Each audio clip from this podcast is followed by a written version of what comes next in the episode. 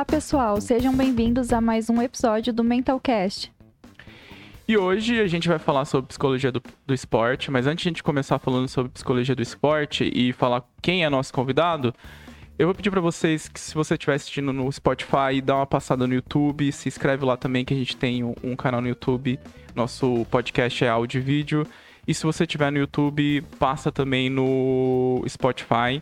A gente também tem o, o modelo de áudio por lá. A gente também tem o, o Instagram, que é Mentalcast, só você pesquisar Mental Underline Cast. E você acompanha a, os episódios antes de serem publicados. A gente consegue mandar abrir para fazer perguntas, então acompanha a gente também na rede social. E hoje, para falar sobre psicologia do esporte, a gente tem o Léo, professor Leonardo Pestilho, doutor, e vai se apresentar aqui pra gente, contar um pouco sobre sua trajetória e falar um pouco sobre psicologia do esporte. Olá, Júnior. Olá, Camila. Tudo bem com vocês? Muito obrigado pelo, pelo convite né, de participar desse, desse podcast de vocês. Tenho acompanhado aí a, a trajetória. Né? É uma, é um, eu só confesso que eu sou, sou fã de podcast, vivo, vivo ouvindo, vivo, vivo com fone. Né? Então, falar um pouquinho de psicologia do esporte é bem, é bem bacana. Como o Júnior falou, é, eu sou Leonardo, sou professor universitário hoje, né, depois de, de alguns anos, sou psicólogo de formação, fiz meu mestrado em educação física e meu doutorado é em psicologia social. Depois de, de uns anos fui fazer meu pós-doutorado em, em saúde global e atualmente sou professor da, do curso de psicologia da Unicesumar. Eu trabalho com o estágio de último ano em psicologia de esporte e também em saúde mental, que a gente trabalha com a outra temática é, mais voltada para a saúde, que é um grupo de apoio a pessoas com fibromialgia. E também sou professor do programa de pós-graduação em promoção da saúde, né, a nível de mestrado e doutorado da Unicesumar. Então é um prazer vir aqui falar um pouquinho sobre psicologia de esporte, que foi a minha minha primeira, o meu motivo pelo qual eu fiz psicologia, na verdade, foi a psicologia de esporte. Sério, já no de cara, que legal. É. Foi o motivo pelo qual eu fui fazer psicologia, cara. Não fazia ideia do que era psicologia, mas eu queria estudar psicologia de esporte. Léo, como foi o motivo? Explica um pouco para as pessoas o que, que é a psicologia do esporte, quais áreas de atuação. Bom, é, nem falo, eu, eu fui fazer psicologia para trabalhar com esporte e tinha uma visão extremamente limitada, né, de, de do que era psicologia de esporte. Depois a gente vai, vai estudando e a gente vai entendendo um pouco essa, esse universo. Assim, a, a psicologia, como vocês sabem, ela dá para a gente um, um, um, leque de possibilidade de atuação muito grande. É, isso é bom e, e, ao mesmo tempo, é um pouco complexo, né? porque às vezes a gente não, não, não consegue é, olhar algumas áreas como é, realmente uma área exclusiva da psicologia. Né? Acho que falta falta ainda para a gente no, na, no Brasil, na psicologia, um pouco de regulamentação em alguns hum. pontos. A psicologia do esporte não é, não é diferente, né? Porque a gente tem dentro do campo da psicologia do esporte do exercício, essa é uma questão que a nomenclatura veio mudando, né, ao longo do tempo. Então a gente né, hoje trata de psicologia do esporte e do exercício, hum. justamente para tirar um pouco dessa, dessa questão do esporte de rendimento. Uhum. Né? Porque quando eu comecei a estudar psicologia, eu achava que era só questão do esporte de rendimento, né? que era o que eu basicamente consumia, né?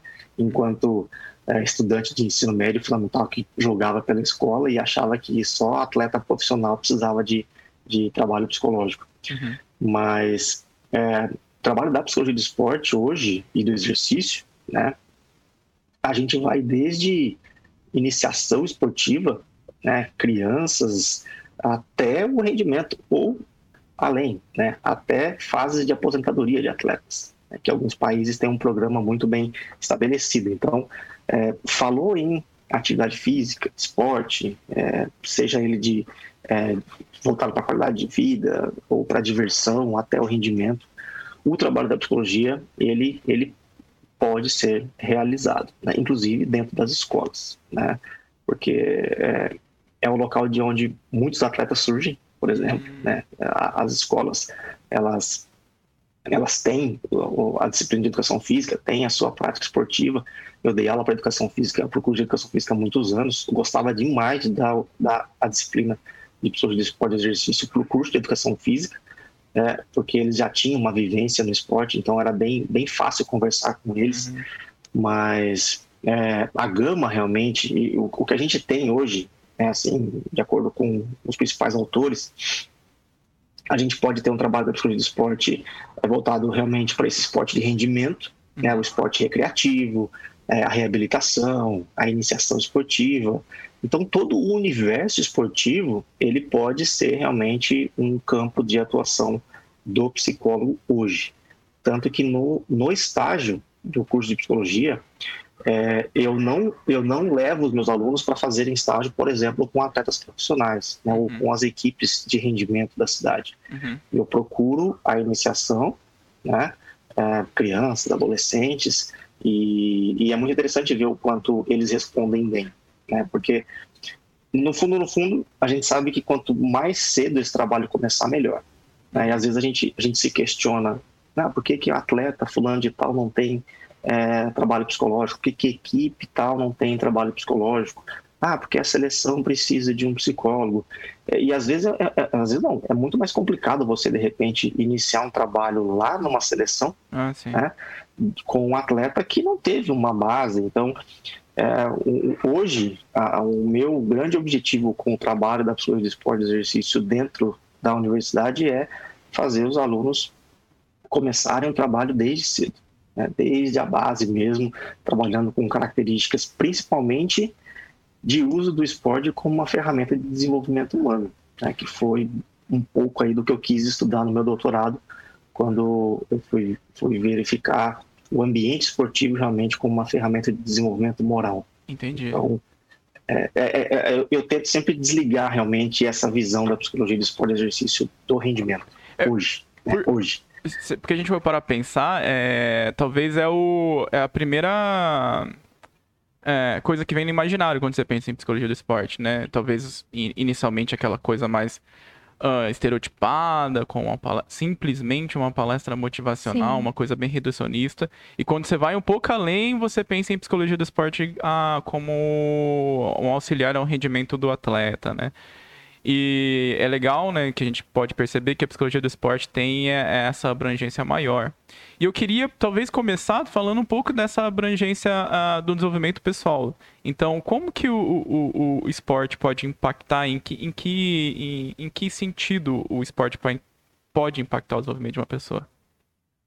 É, você, você comentou essa questão do imaginário, né? Quando a gente fala de esporte, né, a gente automaticamente leva isso para a questão do rendimento. É o, é o, que a gente, é o que a gente vê na TV, é. né? É, além do mais, no Brasil, o que a gente vê na TV é futebol. Né? Uhum. Sou fã de futebol, mas eu, eu também gosto de outras modalidades.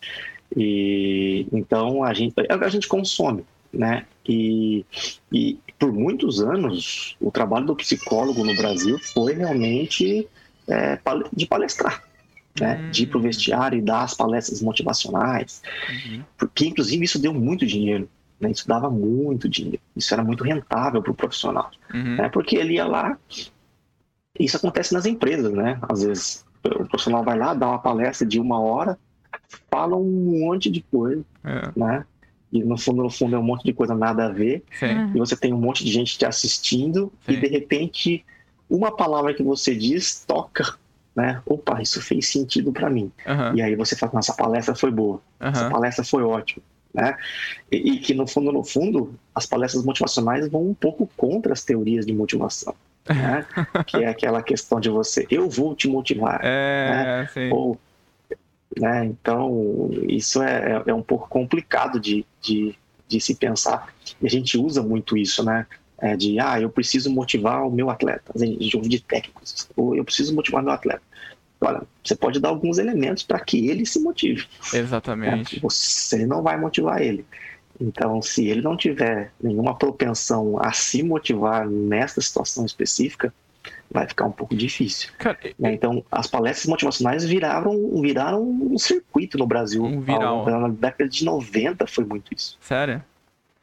Mas é. é eu acho assim, eu não sei se você concorda comigo, talvez é, isso é oriundo meio que de uma ideia de que a mudança do comportamento é unicamente é, ocasionada por um insight, né? Talvez esse estilo de raciocínio faz com que a pessoa acredite que uma palestra vai tocar em algum ponto, vai despertar um, um, um, alguma ideia, algo dentro da pessoa e aquilo por si vai ser o suficiente para mudar o comportamento do indivíduo, né?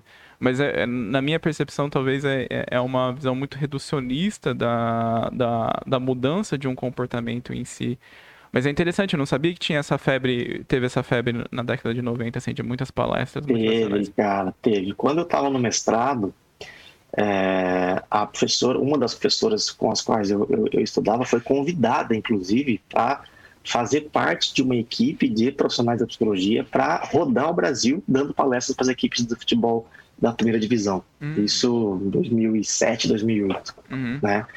E, e assim, é, é, muito louco isso, né? Porque é, literalmente se falava isso, não, a questão é muito rentável, é, você não vai ter vínculo nenhum com as equipes, vamos rodar o Brasil dando palestra nos vestiários, nos vestiários né? uhum. era, o que, era o que tinha. E, e, muita gente foi fazer, muita gente foi fazer. E, e realmente, né, e, assim, desculpem o que eu vou fazer, mas é, como, como professor universitário, a gente vai sempre para as teorias, né? Uhum. Quando a gente pega as teorias de mudança de comportamento, de motivação, a gente sabe que isso aí tem um efeito muito curto, uhum. né? O, o efeito é de muito curto prazo, então você não vai mudar o comportamento de ninguém. No uhum. máximo, você vai mudar alguma, alguma situação imediata. Uhum. Né? E, e, a motivação em si também, ela precisa ter uma meta muito bem estabelecida, precisa ter um objetivo para me motivar.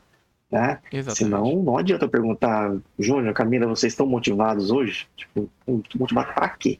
É. Né? Vocês estão motivados para gravar o podcast hoje? Aí, aí é uma outra, você muda totalmente o, o, sentido da pergunta e aí você consegue caracterizar isso dentro do contexto teórico das teorias de motivação. Léo, e é até interessante você falar isso, que uma das coisas que a gente mais recebe pergunta a respeito é justamente como ter a motivação. É, para tudo. Explica um pouco pra gente essa questão de, das diferen dos diferentes tipos de motivação, como que ela surge. Ah, é, quando a gente fala de motivação e, e no, no, no, contexto esportivo, a gente, assim, é, quando a gente pega os, os, os anais de, de eventos, é, é motivação é o tema talvez mais estudado, né? E aí muitas, muitas vezes as pessoas falam assim, poxa, mas tá todo mundo estudando motivação, motivação sempre se estuda. É, e porque, cara, é, o, é o carro-chefe do, uhum. do, nosso, do nosso desenvolvimento, né? Uhum. Então, o que a gente tem em termos de motivação é, é, toda a energia que a gente despende ou que a gente gasta é, em busca de um objetivo. Uhum. Né? Então, é, o contexto esportivo é muito baseado em metas e objetivos, sejam eles individuais ou coletivos, né? Mas é, para começar a falar em motivação, eu preciso começar a falar em metas e objetivos. Né? Porque essa motivação ela só vai, assim, a principal engrenagem da motivação é realmente é, a meta que eu quero, que eu quero atingir. É, nós temos diversas teorias de motivação. Né? Eu, particularmente, gosto muito de uma das teorias que eu trabalhei no meu mestrado, inclusive, Legal. que foi a teoria da autodeterminação. Né? É, é uma teoria que, que sim, até hoje eu, eu trabalho com ela é, com os alunos em pesquisa, é, né, no, no, estágio mesmo, porque a, a, teoria da determinação ela trabalha dentro do que a gente, do que a gente convencionou chamar de um contínuo, né? É, que a nossa motivação ela pode ir desde um nível mínimo, né, que é um de desmotivação, que assim, olha, hum, por mais que eu tenha essa meta aqui, que eu tenha esse objetivo, não não estou conseguindo hum. ainda é, me regular né, intencionalmente para atingir esse objetivo. Então, a teoria da determinação, ela é como se traçasse uma linha mesmo, uhum. né, é, que vai desde essa desmotivação até um nível mais puro de motivação, que eles chamam que é a motivação intrínseca ou a autodeterminação. Uhum. Então, se a gente dividisse esse contínuo em três, a gente teria é, o nível mais baixo de motivação, né, essa desmotivação, essa ausência de, de uma regulação intencional e uma ausência de motivação. Depois a gente teria, é, no meio desse contínuo, algumas regulações extrínsecas, né, a gente chama de motivação extrínseca. É, que aí a gente tem algumas regulações baseadas em em, em, em, recompensas externas, né, que às vezes é, essa palestra motivacional pode dar um, um, gás em um elemento específico, é. uma fala de um treinador pode te dar um, um, um gás em uma situação específica, é, mas a gente sabe também que, do ponto de vista esportivo, é, os atletas que estão mais motivados extrinsecamente, eles acabam tendo, assim, essa motivação ela tem uma duração menor, hum. né, ela é um pouco mais imediata. Uhum até a gente chegar, né, depois na terceira parte, que é o da motivação intrínseca, que aí é o indivíduo realizar aquela tarefa ou ir em busca desse objetivo por prazer, porque ele realmente gosta daquilo. Né? É algo já internalizado nele, é uma motivação mais autônoma, é uma motivação mais inerente do indivíduo e que ele não precisa de muito esforço para ir em busca desse, desse objetivo. Né? Então, eu gosto muito dessa teoria que, que, que dá a possibilidade de a gente entender esses três momentos aí, esses três níveis de, é, de motivação. Né? Então, é, pensar sempre no objetivo, né? pensar sempre na meta que eu tenho que, que atingir e, obviamente, né, esse objetivo, essa meta precisa ser é, uma meta real. Né? Não adianta eu estabelecer uma meta gigantesca que aí não tem motivação que te, que te ajude a, a, a alcançar essa meta. É. Né? Então, sempre trabalhando também com essas metas reais, né?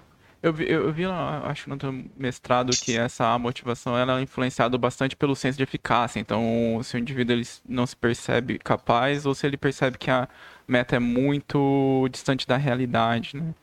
Eu, eu vi uma coisa muito interessante também. É... Qual é a relação do, do, do, do, da motivação intrínseca com o conceito lá do...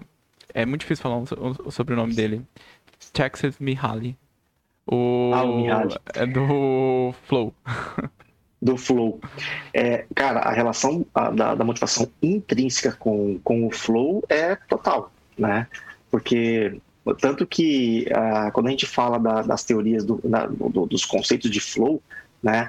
É, a questão de do atleta conseguir se é, realizar uma, uma, uma tarefa é, com prazer, concentrado, é, sem, sem ter muita, é, muita, muita pressão né, no, que, no que ele está é, realizando, é, basicamente uma, uma, uma atividade baseada no, na motivação intrínseca. Uhum. Né?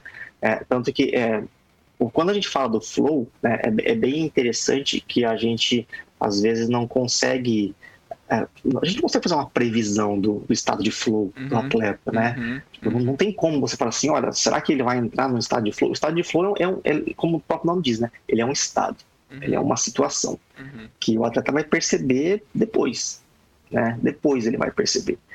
É, eu, talvez o melhor, melhor exemplo que a gente tenha enquanto brasileiro de um atleta que estivesse em estado de flow e uma situação é, e de repente uma situação muito complicada aconteceu é o, é, é o, é o do Vanderlei nos Jogos Olímpicos. Ah. Né? É, ouvir, ouvir o Vanderlei comentar como ele estava, né, assim, qual era a sensação dele enquanto, enquanto atleta até o momento que aquele indivíduo invadiu uhum. a prova, né, ele fala assim, olha, eu estava correndo leve, eu estava sem dor, eu eu não estava sentindo cansaço, uhum. né? Eu não estava nem pensando em outras coisas, eu estava uhum. simplesmente concentrado na prova. Uhum. A partir do momento que o, o indivíduo, aquele padre lá, entrou na frente dele, né? Tipo assim, eu comecei a sentir cãibra, comecei a sentir dor, comecei a sentir cansaço, ah. eu comecei a pensar em um monte de coisa e, e, e ele falou assim, então é, você você quebra o estado de flow do atleta, né? você literalmente quebra e, e, é muito, por isso eu falo assim, não tem como você prever né? Porque é, é, é, a gente vê, né, o, o Mihaly fala é, sobre essa essa questão, né, de que é, é, um estado em que a gente tem toda uma, uma, uma questão cerebral envolvida, uhum. né, de que leva o indivíduo a, uhum. a ficar bem, bem concentrado mesmo, ter o foco no que ele está fazendo, ter clareza nos objetivos, né, é, assim, inclusive o esforço e a percepção de esforço que o indivíduo acaba, acaba tendo, ela é muito, ela é muito tranquila, né? Não, não, não se torna um, um, ele fala assim, é um esforço que não, que não, que não, não é tão penoso assim, né? É algo natural, é algo que está acontecendo. E a gente ouve, assim, é, na verdade a gente, a gente consegue analisar o estado de flow bem depois do que ele acontece, né? É. A gente é um pouco mais complicado. É. A gente até tem instrumentos que tentam verificar né, o nível de flow dos atletas, mas a gente sabe que teoricamente falando é, é difícil você pensar nisso, né? Tem uma limitação é um, nessa é um... avaliação, né? É difícil Oi? avaliar, Desculpa. né? Tem uma limitação para avaliar, você fala, né? Tem uma limitação, porque é, não é algo que você prevê, uhum. né? Você é um estado, é neste momento. Uhum. Então, é difícil você avaliar isso. É, e, e se a gente parar, a, a, a própria de, a definição né, do, do, do, flow tem a ver com você é, é, perder um pouco essa, essa tendência descritiva. Então, você perde a noção do tempo, perde a noção do self, você se integra na atividade.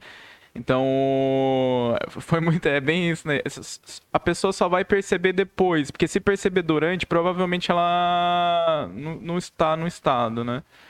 É... Exato. É, tanto que, assim, até essa questão, a gente fala muito da concentração e tal.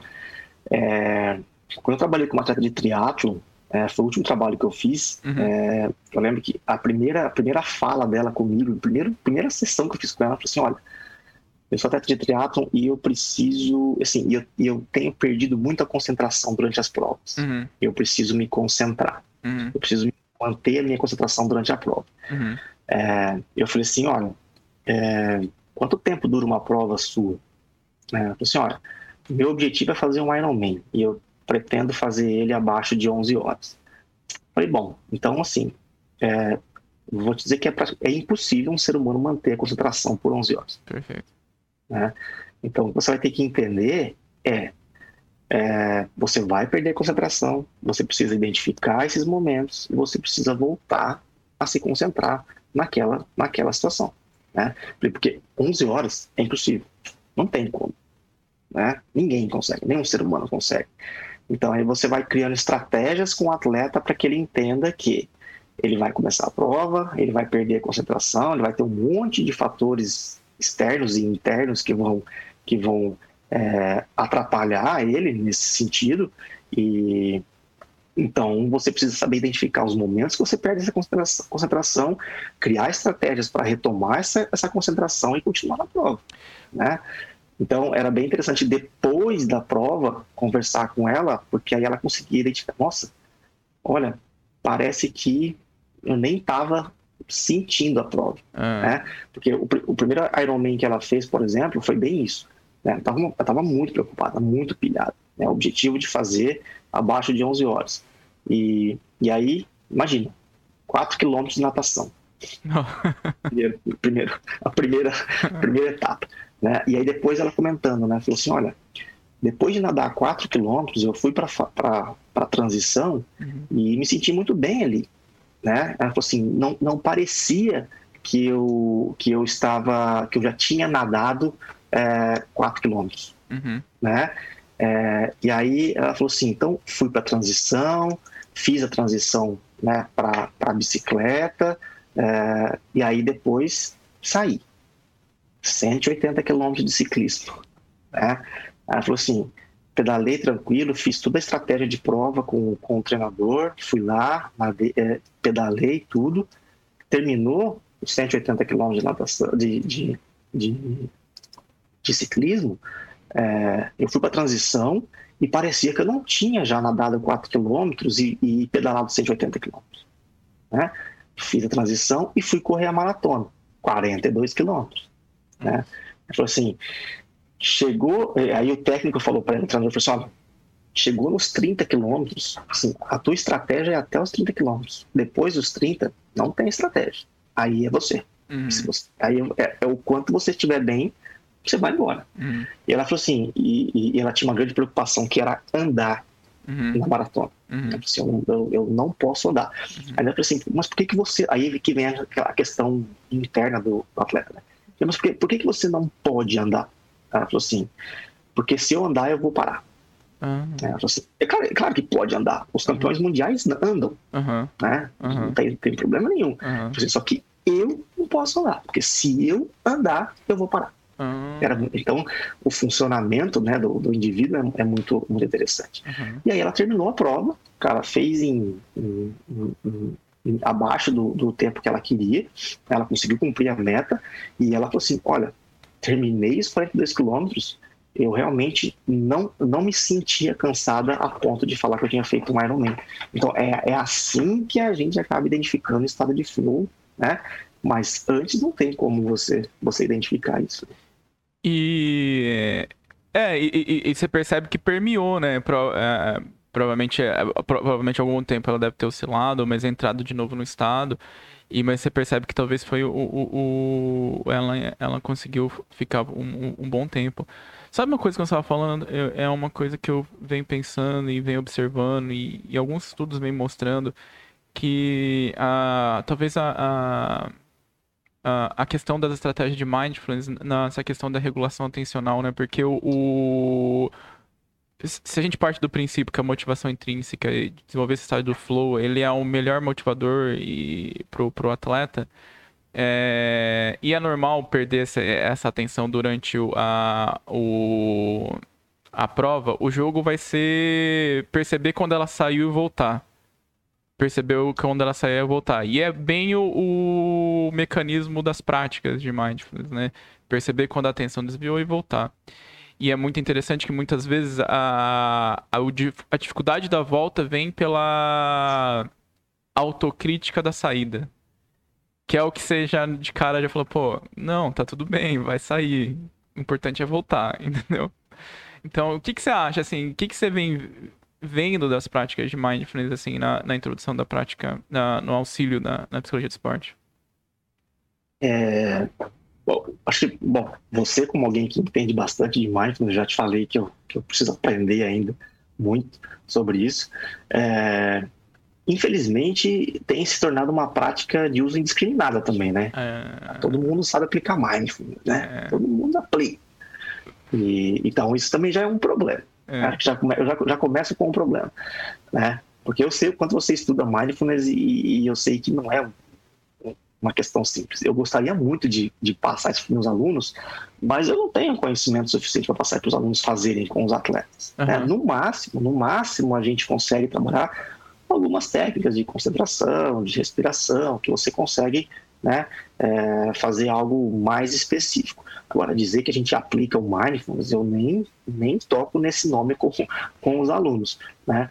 Mas a gente sabe e tem pesquisas mostrando já o quanto essas técnicas, né, o uso do mindfulness tem ajudado muito atletas, principalmente de esportes individuais, né, hum. a, a, se concentrar, a manter o foco em, em, em determinadas situações, porque o, esporte coletivo, né, a gente tem algumas diferenças né, do esporte individual e esporte coletivo, que é também, ah, assim, no esporte coletivo você, você acaba, entre aspas, dividindo a responsabilidade, né? Uhum. Você tem os momentos em que você não necessariamente está no foco do jogo. Uhum. É, o esporte individual você não tem muito isso, né? Uhum. É, é, você e é você.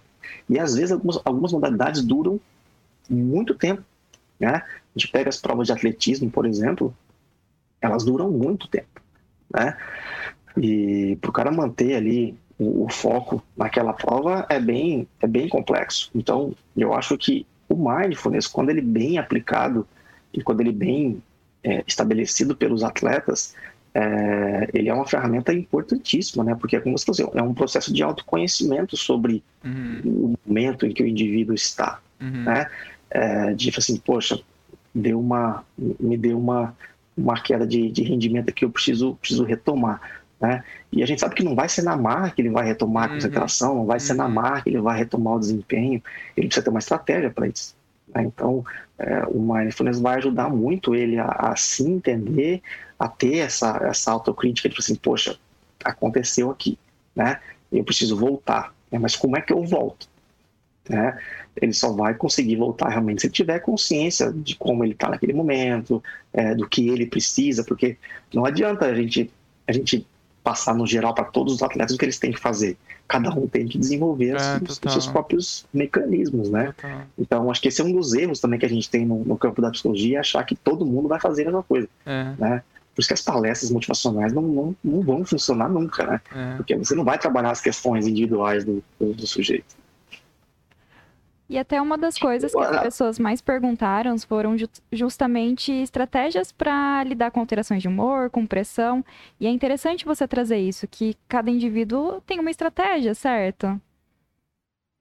Exato, né? E, e assim, o trabalho com esporte coletivo, por exemplo, ele, ele é um ele é, ele é complexo porque você tem ali várias pessoas que por mais que fazem parte do mesmo contexto esportivo, são pessoas diferentes, Uhum. né? Tem contextos diferentes. Então, é, teve um teve um ano que eu estava dando aula no curso de educação física e tinha um aluno que era técnico de natação. E aí nós estávamos discutindo justamente essa questão da motivação, Uhum. né? E ele falou assim, olha, professor, quando eu era quando eu era atleta, eu, eu tinha uma estratégia. Né? Então, quando eu tava, quando a prova estava quase para terminar, assim que eu, que eu entendia que a prova estava para terminar, eu começava a me xingar. né? Eu começava a, a literalmente usar palavras de baixo calão para mim mesmo. Eu Aham. me xingava muito. Isso me dava um gás que eu ia e, e, né, terminava a prova e, e tinha bons resultados. Aí ele falou assim: eu comecei a ensinar os meus atletas a fazerem isso. E, e- e- e- Sério. Mas, e você vê, cara, porque, tipo, você vê como que é muito legal esse relato. Porque o padrão é que não funciona, né? Esse tipo de coisa. É, Mas pra ele funcionou. É. Funcionou. Né? E, e, cara, e assim, eu falei assim: olha, então vamos lá. É, aí eu falei assim: vamos, vamos voltar um pouquinho. Como é que você desenvolveu essa estratégia? Ah, na minha prática, eu fui entendendo que para mim isso funcionava. Eu falei assim: então por que, que você quer ensinar isso para os seus atletas? Uhum. Por que, que você não tenta trabalhar com eles o autoconhecimento e eles desenvolverem as próprias estratégias no momento que eles estão treinando ou que eles estão competindo? Né, para eles entenderem o que naquele momento faz sentido para eles. Eu falei, porque se auto-xingar, para mim não faz sentido nenhum. É, total. Né? É. Para você faz. Então, tá vendo como não dá pra gente, não dá para você passar isso para outra pessoa, né, para os teus atletas e achar que eles vão que eles vão ter o, o mesmo desempenho que você, né? Eu falei, então não dá, não, não tem como, né? Você você criar isso. Então, a- a- as estratégias para lidar com com a ansiedade, com as alterações do humor, com com os sentimentos de tristeza, né, que, que envolvem aí não não a depressão clínica, mas a gente usa o termo depressão, né, para Uhum. para situações é, assim também, é, são todas estratégias que são desenvolvidas a partir de um autoconhecimento, a partir de uma capacidade que eu vou ter de entender o que eu estou precisando naquele momento. Né? E essa questão de automotivação, eu trabalhei com futsal aqui em Maringá, e a gente tinha um, um- um atleta na equipe que ele foi artilheiro nos dois anos que eu, que eu trabalhei com eles. E ele tinha momentos dentro do jogo que eram muito interessantes. Ele era um atleta titular, só que ele era, assim, é, é, como o técnico dizia, né? Ele entra dormindo em quadro, né? Então, o futsal, cara, não dá pra você dormir muito, É né? O futsal muito rápido. muito. E aí, cara, qual era a estratégia? Aí, o técnico, o técnico era técnico desse atleta há muitos anos, desde a base. Então, ele conhecia muito bem, inclusive pessoalmente, né? E aí, falou, e aí um dia, na- no primeiro ano de trabalho que eu estava com a equipe, o, o técnico falou assim: olha, eu já vou te dizer qual é a minha estratégia com o fulano de tal, né? E você vai perceber isso no jogo. Cara, assim, não todo jogo, ele não tinha que fazer isso todo jogo, mas quando ele percebia que o atleta estava meio sonolento em quadra, ele tirava ele de quadra e, cara, assim, ó, ele, ele só faltava humilhar o atleta. Ele falava, xingava, falava, obrigado, obrigado, obrigado, obrigado, obrigado. Ele falou assim: por que, que eu faço isso? Pra ele ficar com a raiva de mim. Porque ele ficava com raiva de mim e ele entrava em quadra e ele fazia gol e ele vinha dar de dedo no técnico. Aí? Não sei? Só que assim, eles eram muito amigos fora de quadro. Aham. né? Então, era, um- era o momento do jogo. Cara, e era muito impressionante o quanto isso dava resultado. O técnico criou uma estratégia né, de, de, de fazer, eu preciso fazer esse cara jogar, porque ele é meu artilheiro, e tem hora que ele tá dormindo em quadra, né? não pode. E, e, cara, era muito interessante como isso dava resultado no meio do jogo. Então, assim, é fácil você, você identificar uma situação como essa? Não é fácil, né? E aí vem também lá do técnico, né? Do treinador que, né? A gente sempre fala assim, o técnico não é um psicólogo, mas ele precisa entender uhum. um pouquinho dessas, dessas questões, né? Poxa, o que eu tenho que fazer para que esse atleta, de repente, se motive para jogar, né? É, ou que tipo de fala eu preciso ter com o Júnior para que ele não caia o desempenho? Que tipo de fala eu tenho que ter com a Camila para que ela não caia de desempenho? Então o técnico não vai falar com todo mundo da mesma forma. a gente sabe que isso não vai dar certo. Né? É claro que em situações é, do, de, de, jogo é, você tem uma fala coletiva, mas em algumas situações você precisa realmente individualizar isso. Né? Então é complexo, né? o indivíduo é complexo. Então, é, como é que a gente fala, né? Assim, que tipo de estratégia a gente pode utilizar? Olha, é difícil, né? Eu utilizo as minhas, porque a gente vai tendo um processo de autoconhecimento, a gente sabe, né? O que, a gente pode fazer. É claro que existem técnicas mais, é, mais gerais, né? Como a gente fala assim, olha, tá muito nervoso, tá muito ansioso, para, né?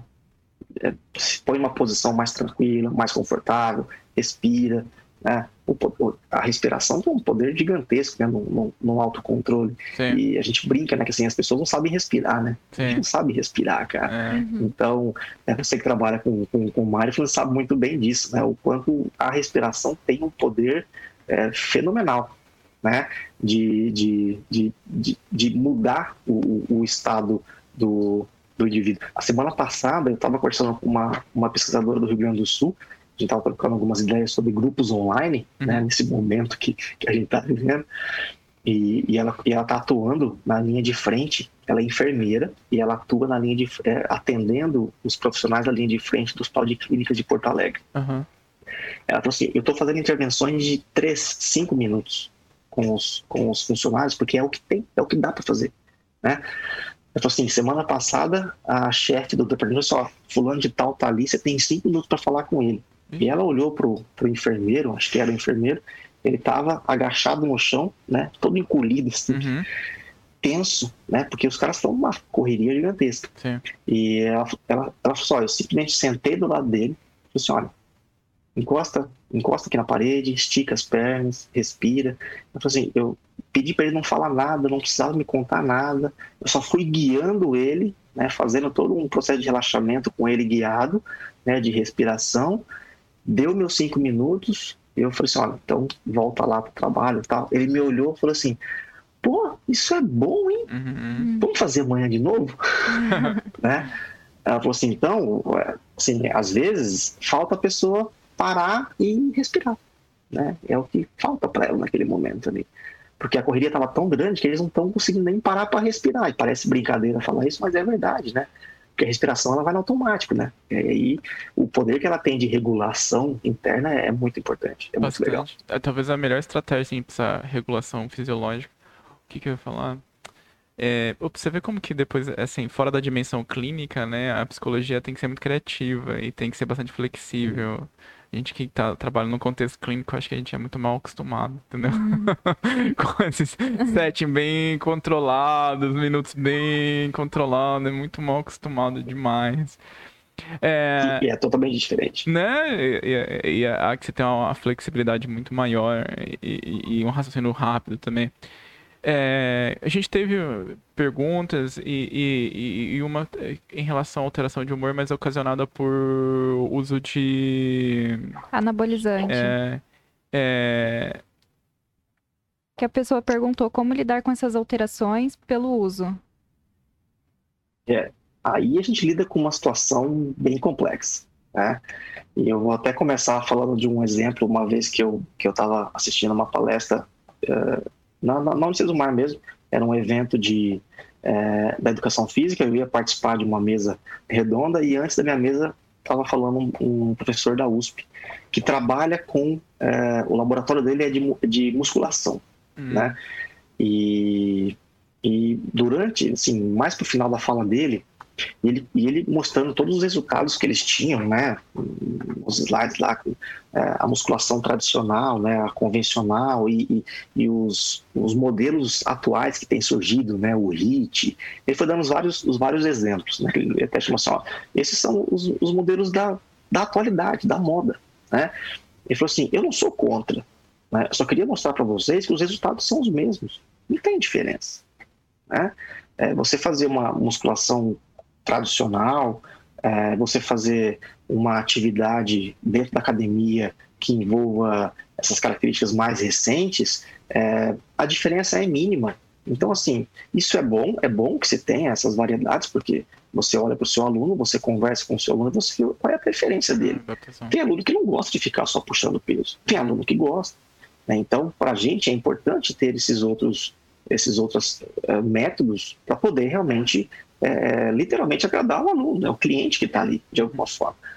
E aí, de repente, um, um aluno na, na, estava assistindo perguntou para ele, né? assim, é, professor, e, e aqueles treinos que os fisiculturistas fazem? Uhum. É, aí ele começou a usar os vários nomes dos treinos que os fisiculturistas faziam. Uhum. E aí ele falou assim, olha, eu não entendo, eu não, não conheço esses, esses tipos de treinamento, mas eu não preciso conhecer, porque fisiculturista é um atleta que não entra no meu laboratório. Porque eles têm um componente externo que eu não consigo controlar, que é o uso de anabolizante. Ah. É.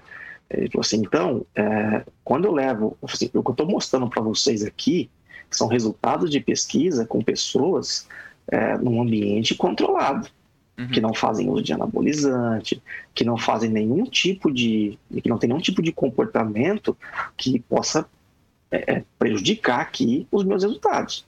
Né? Eu assim, então, fisiculturista, eu não trabalho. Né? E eu não quero trabalhar, porque esse componente externo deles, eu não tenho como controlar. Né? E, e acabei usando esse exemplo por quê? Porque, infelizmente, o uso de anabolizantes hoje, ele tá fácil, né, cara? Você entra aqui agora na internet, você compra você consegue encontrar, inclusive, como usar, uhum. né? Como fazer a ciclagem do anabolizante, né? Então, e, e isso, e assim, é, por mais que a gente saiba que o anabolizante, né, são, são medicamentos que deveriam ser usados para o fim correto, uhum. eles são usados hoje para o aumento de massa muscular, uhum. né? Que, no fundo, no fundo, às vezes a gente se questiona, né? Por que, que a pessoa quer ficar tão tão uhum. musculosa assim, né? Que já, que já temos, inclusive, catalogado, né? Questão da vigorexia como sendo um dos problemas da modernidade, né? Digamos assim. E, e, e como, e assim, a alteração de humor de um, de um indivíduo que faz uso de anabolizante, ela é uma alteração fisiológica, né? A, a pessoa, ela, ela, tem muita alteração fisiológica pelo uso do anabolizante uhum. e é difícil você controlar essa, a, tá, tá. essas questões.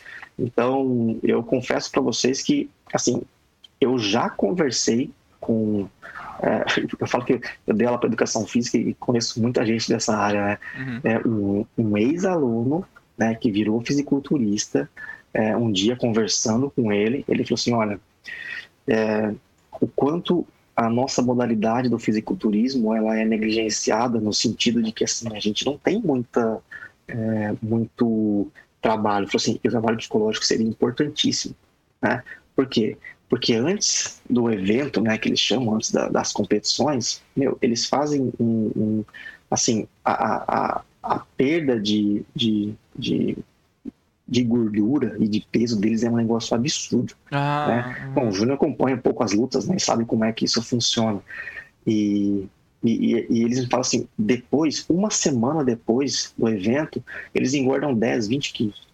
Assim, mesmo assim, porque é tamanha compulsão, né? Porque os caras ficam numa restrição tão, tão, tão forte, né? Antes que, que depois os caras querem compensar. Né? Então, eles, vi, eles vivem em ciclos de compulsão. Né? É um, é um, a compulsão alimentar ela vem depois das provas, eles fazem aquele sacrifício gigantesco né? para poder participar das provas, ficar com o corpo seco, né? É, com todas as definições musculares ali específicas, e depois os caras têm, assim, eles viram uma bomba relógio. Né? Então, que, que como é que você controla o humor de uma pessoa dessa? né? É muito difícil, cara. É, É. muito complicado isso. É. né? Não, total sentido, né? Eu não, não, não- né, esse fato, gostei do exemplo lá do, do professor que é, é um- al- algo fora do controle. Eu queria que você falasse um pouco sobre a questão do desenvolvimento do esporte na relação do esporte com o desenvolvimento pessoal e talvez é, a, usando a, a, a questão da moral.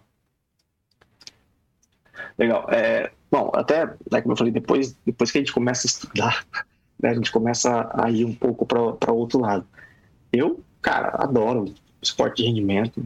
É, em casa, quando eu ligo a TV, os canais que eu assisto são os canais esportivos. Né? Isso me traz alguns problemas conjugais, mas, mas eu gosto, cara, de assistir esportes, em qualquer modalidade.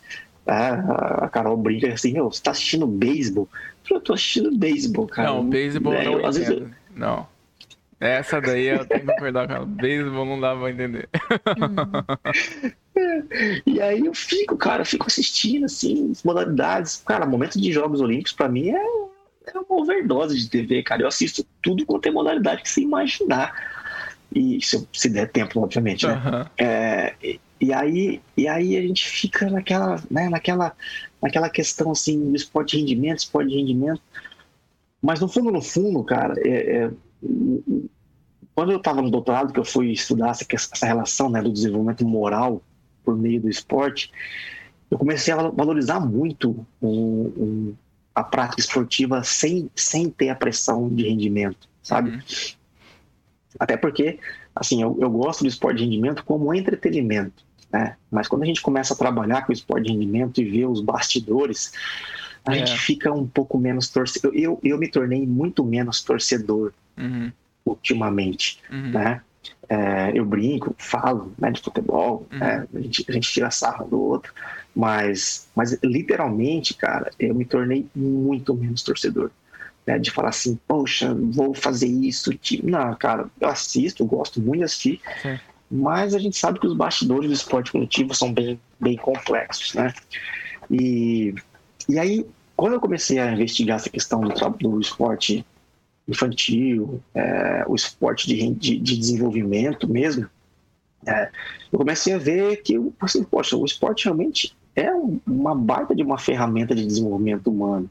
E a gente usa muito mal o esporte, né?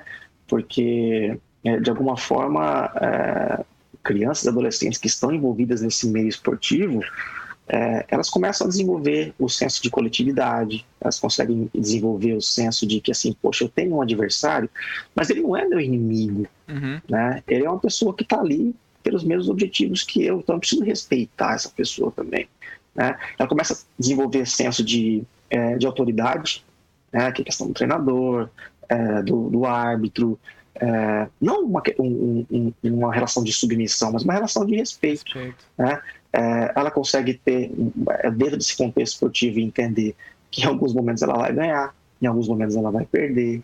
Ela começa a ter um, desenvolvimento também da capacidade de, é, de, de, de auto-avaliação das suas próprias capacidades, Aham. né? que é a percepção de competência. né? Ou seja, eu não preciso ser bom em tudo Uhum. né? Eu, eu, eu, eu posso muito bem ter um título de doutor e não entender nada de mindfulness e falar assim, Júnior, eu tô, preciso, preciso de ajuda, cara. Uhum. Pô, mas eu fui teu aluno, Léo. Eu falei assim, cara, você foi meu aluno, mas você entende disso muito mais do que eu, Uhum. né? Qual é o problema? Você agora é a tua vez de me ensinar, né? O meu título, nesse ponto, não, não conta nada. Uhum. Porque isso que você entende, eu não entendo. Né? Então, eh, o contexto esportivo, ele fala assim, é uma mini sociedade. Né? Então, eh, o que você aprende ali, você leva. Né? Você, é, é- é uma das ferramentas que a gente tenta trabalhar. Assim, olha, o que você está aprendendo nesse contexto esportivo é tentar transferir isso para os outros contextos. Dentro de casa, na rua, na escola, é, né, nos locais que, que, que, esse, que essa criança, esse adolescente frequenta. Então, é, o, o, contexto esportivo, quando bem trabalhado, e obviamente que isso depende muito do, né, de quem está conduzindo isso, né? Do treinador, Ah, do professor, né? porque não, o, o ambiente, o contexto esportivo por si só não vai mudar nada Sim. né? Não é, não é simplesmente você ir lá e praticar o esporte, não. Você precisa ter todo um, um, um, um controle sobre isso também. Quem são esses treinadores? Né? Quem é que está conduzindo essas, essas atividades? E, inclusive, o esporte hoje ele é usado muito como ferramenta de é, até tratamento mesmo, né? Crianças com, com déficit de atenção, crianças com hiperatividade, ou pessoas que apresentam aí níveis de ansiedade e estresse muito elevados, né? A gente tem estudos que mostram o quanto o esporte hoje ele vai além. Né? Ele é uma ferramenta também de, de tratamento né? do ponto de vista de, né? É uma, é uma alternativa que você tem ao tratamento também é, psicológico ou medicamentoso, caso a pessoa tenha essa, é, essa necessidade. Uhum. Né? Então, se a gente começa desde cedo, né, assim, a gente sabe, né, no contexto da psicologia, aqueles comportamentos ou hábitos que a gente aprende mais cedo, a gente tende a carregá-los por mais tempo. Vira promoção né? de saúde então, mental, né? A questão de saúde, né? Quando eu entrei depois no, no, no programa de promoção de saúde, né, aí eu comecei a estudar o esporte com uma relação ainda mais voltada para a saúde. Tanto que o ano passado, um dos meus alunos, que, era, que, que é psicólogo também, a gente mapeou Maringá, é, a gente conseguiu os dados da Secretaria de Saúde sobre a dispensação de psicotrópicos né, uhum. pelas UBSs uhum. e a gente pegou depois os endereços dos centros esportivos, uhum. das ATIs e das praças esportivas, que eu acho que era esse nome, posso estar falando besteira, mas é, talvez seja isso. E a gente fez alguns cálculos verificando é, aquela, aquela relação, se, se aquelas UBSs que mais têm dispensação de psicotrópicos, elas ficam mais distantes desses centros é, públicos de prática de atividade física. Uau. E, e sim, e sim. Né, aqui em Maringá, essa é uma. Porque assim, é uma relação que a gente sabe que existe. Que ideia né? boa. Seja, legal. A, é, a prática de atividade física ela tende a diminuir né, uhum. a, o uso de, de psicotrópicos. Né? E eu falei assim, bom, vamos ver como é que Maringá tá. Uhum. Né? Então a gente pegou esses dados, cruzou esses dados e aquelas UBSs que mais fazem dispensação de psicotrópicos aqui em Maringá são aquelas que ficam mais distantes dos locais públicos de é, prática de atividade física.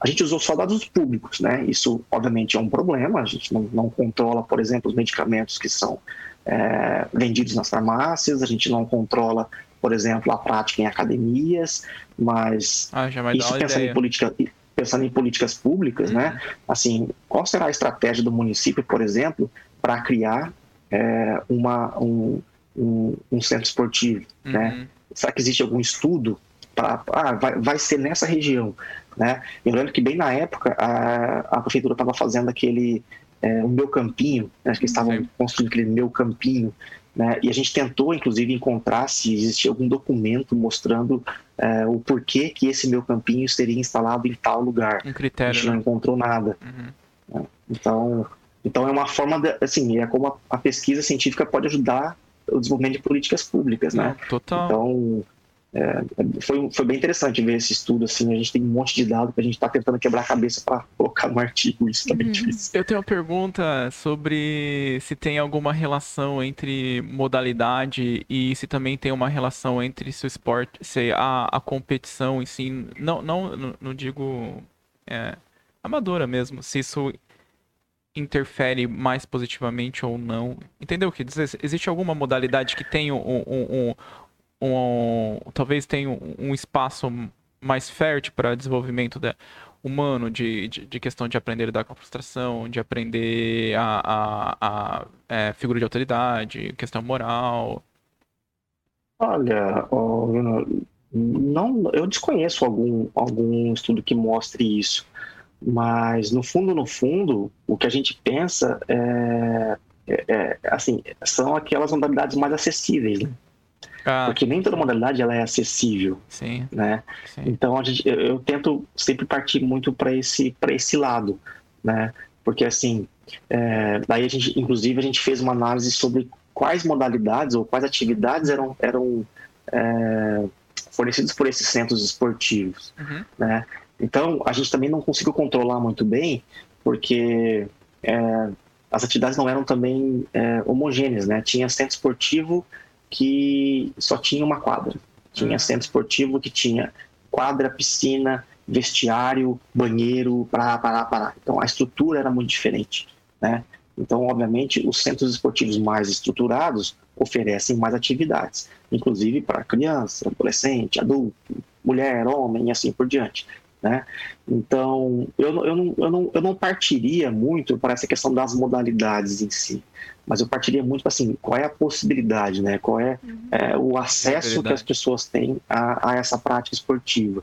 Porque é, quando eu estava, é, até eu, uma vez eu estava num evento apresentando os resultados da minha tese, e duas psicólogas de São Paulo vieram conversar comigo e falaram assim: olha, é muito difícil a gente encontrar pesquisa com o esporte de base, né, com, essa, com essa visão mais social, uhum. porque o que a gente encontra é esporte de rendimento. As pesquisas são de esporte de rendimento.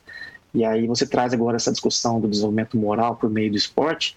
Assim, nós, nós somos psicólogos de um, de um projeto social de rugby na periferia de São Paulo. Uhum. Né? Você fala assim, poxa, é, provavelmente eles viram que tinha um espaço, daria para implementar alguma prática esportiva, resolveram inventar o rugby, né? Ok, então devia ter alguém que entendia de rugby e assim por diante. Né? Então, é, provavelmente é, as mesmas questões que são trabalhadas nesse, projeto do rugby podem ser trabalhadas no projeto de futebol, de futsal. Acho que depende né? mais de quem de um conduz o projeto, né? Fala, né? É, é. Então, não acho que seja da modalidade, mas eu acho que seja muito é, de quem conduz isso e de, das, é, das, das, possibilidades de você levar o acesso né, é, para as pessoas. Eu pensei talvez assim, em questão de modalidade individual, grupo, mas é que você falou, talvez a discussão é mais produtiva na questão da acessibilidade, né? É porque mesmo esporte individual, é. mesmo esporte individual, você tem, tem uma questão coletiva, né? Sim, porque você, você não treina sozinho, né? É, sim, sim. Não treina sozinho. Sim, sim, sim. sim. Tem mais alguma... Léo, tem uma pergunta fugindo um pouco, que é qual que é a relação do perfeccionismo no desempenho do atleta? É, bom, aí entra uma, uma questão que é, se o atleta não tiver um, um, um nível um pouquinho elevado de perfeccionismo, do ponto de vista de rendimento esportivo, ele vai ter um pouco de dificuldade, né? Então, é claro que não é uma regra, né? Mas principalmente os atletas que a gente vê que, que, que atingiram realmente um, um, um, o topo da carreira são atletas extremamente perfeccionistas. Né? Perfeccionismo assim é, assim como uma exigência pessoal alta, né? É isso. Uma exigência pessoal alta, exatamente. É, é, é, é, diferente da gente falar de, de, um, de, um, de um indivíduo é, que tem aí, por exemplo, um, um, um POC. Né? Mas, é diferente. Mas assim, é, é, existe uma. Existe o perfeccionismo. É, existe várias ah, teorias sobre perfeccionismo, mas existe o clínico, o disfuncional patológico e, e, e, tem a, o perfeccionismo funcional. Os atletas de alto rendimento, eles, eles se encaixam no funcional ou eles ficam meio que numa intersecção? Em, em... Ah, é, eu, eu acho que eles ficam, digamos assim, bem. É, eles conseguem de alguma forma é, oscilar, né? Porque também isso, isso, isso acaba de alguma forma entrando muito na, na questão também de como. De como, por exemplo, depende muito da situação, né? Hum. Porque é, imagina é, diferentes competições, né? Então, diferentes competições elas vão exigir também dos, dos atletas uh, um, um, nível de, de exigência também um pouco menor, né? Ah, então, né, eu, eu, a, gente, a gente vê muito as teorias do perfeccionismo sendo ligadas às características de personalidade, uhum. né? Mas a gente sabe também que as características de personalidade, elas, elas de alguma forma, é, são, né, alguns comportamentos eles são, são é, são variados, né, digamos assim. Mas, de certa forma, se a gente pega aí essas pessoas que, que, que acreditam ou que têm uma característica mais perfeccionista, é, são aquelas pessoas que tendem a estabelecer altos padrões né, de desempenho próprio. Então, é, de alguma forma, se ela consegue estabelecer esse padrão de alto desempenho, um padrão alto né, de, de desempenho, ela tende a, de alguma forma, é, desenvolver essas características de perfeccionismo, né? É, como eu falei, não é um, um algo que vem, que chegue a ser é, patológico, né? mas é um, um, às vezes até uma, uma, uma, obsessão pela, pela, pela vitória, né? É, tanto que existe uma, uma outra teoria que, que, que a gente tem, tem visto agora surgir também, é que, que, que, casa muito bem com essa questão do perfeccionismo, que é a teoria da paixão. Não sei se vocês já ouviram falar. É, que inclusive eles, ele, o autor trabalha né, com a paixão harmoniosa e a paixão obsessiva. Uhum. Né? Então a paixão harmoniosa ela tende a ser um pouco mais saudável, né? Ela tende a ser um pouco mais é, sempre voltada para a questão do, é, do desempenho, obviamente, é, mas tem por outro lado a paixão obsessiva, né? Que ela, ela tende a ser um pouco mais, às vezes até destrutiva, né? Do ponto de vista pessoal, do indivíduo tentar sempre, sempre alcançar essa, é, é, assim, qual, qual é o nível de paixão que ele tem para aquela para aquela modalidade, né? Mas é, eu, a gente tem visto estudos que estão casando essas duas, essas duas teorias, porque é, é muito nesse sentido, né? O perfeccionismo, as teorias do perfeccionismo, elas, elas levam muito para esse essa questão de ser mais disfuncional ou mais adaptativo, né? Então, é, eu, não, eu, não, eu não, não, até hoje, assim, confesso para vocês que eu não, não vi algum, algum estudo que cravasse que é uma característica só para o indivíduo, né? Porque é, o que a gente vê que do ponto de vista psicológico a gente acaba oscilando mesmo às, vezes, né? Depende hum. muito do que... Ah, não, sim. É, do, do, às vezes até da, da questão da competição que o indivíduo está envolvido, né? Sim. Que isso tudo acaba realmente é, mudando um pouco a, a forma de, de, de, percepção e de até de, de como eu, eu, eu vou em busca dessas, desses objetivos. Léo, mas só uma pergunta. Quando, por exemplo, você percebe que o indivíduo é mais perfeccionista e as coisas não saem bem como ele gostaria, por exemplo, acontece uma perda, algo assim, você percebe se depois afeta o desempenho por ele ser muito autocrítico ou não? Aí depende muito da capacidade do atleta de, de, é, de se recuperar disso tudo, né? Porque tem atleta que fica remoendo por muito mais tempo. E a, né? você não acha que a ruminação tem a ver... ah, Você acha que a ruminação tem a ver, às vezes, com o grau de perfeccionismo? Ou não? É, também. Mas aí vem outro lado da moeda, né? Porque, assim, é, depende muito da situação. Porque o, o, vou pegar um exemplo. Tá. O Usain Bolt. Né? A gente não precisa, nem, não precisa fazer nenhum estudo com ele para saber que ele, é um, que ele foi um atleta extremamente perfeccionista. Sim. É só ver os documentários dele e tudo. Ah, vou falar besteira agora, mas acho que foi Londres que ele queimou a largada dos 100 metros no, na final, se eu não me engano. Cara, depois preciso confirmar isso, mas uhum. foi, foi nessa, nessa época dos Jogos Olímpicos. Ele queimou a largada, é, ou foi nos Jogos Olímpicos ou foi no Mundial. Ele queimou a largada dos, dos 100 metros e saiu, assim, daquele jeito, né? Imagina campeão Sim. mundial, recordista mundial, olímpico, para, para, para queimar a largada. Então, queimou, foi desclassificado. Porque no dia seguinte ele tinha uma outra final, ou era dos 200 ou era dos, dos 400, não lembro, acho que devia ser dos 200. E aí você fala assim, meu, qual é, qual é a capacidade que esse atleta tem de num dia queimar uma largada e no outro dia disputar a final e, e vencer, né? Então assim, ele não tinha muito tempo para fazer isso. Total. Né?